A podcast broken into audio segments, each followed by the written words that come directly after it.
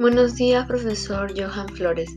Me llamo Ana María Arrebata del segundo D y hoy le responderé la siguiente pregunta. ¿Cómo has demostrado las cualidades del orador en tu entorno en estos tiempos de pandemia? Desde que empezamos esta pandemia debido por el COVID-19 más conocido como coronavirus, hemos tenido que hacer videoconferencias por medio de Zoom. Y la verdad que para mí de este tipo de poder hablar y prender el micrófono y todo eso es normal, ya que puedo decir todo lo que opino y digo que sí he demostrado las cualidades de orador, porque he entendido muy bien los temas y los he podido responder.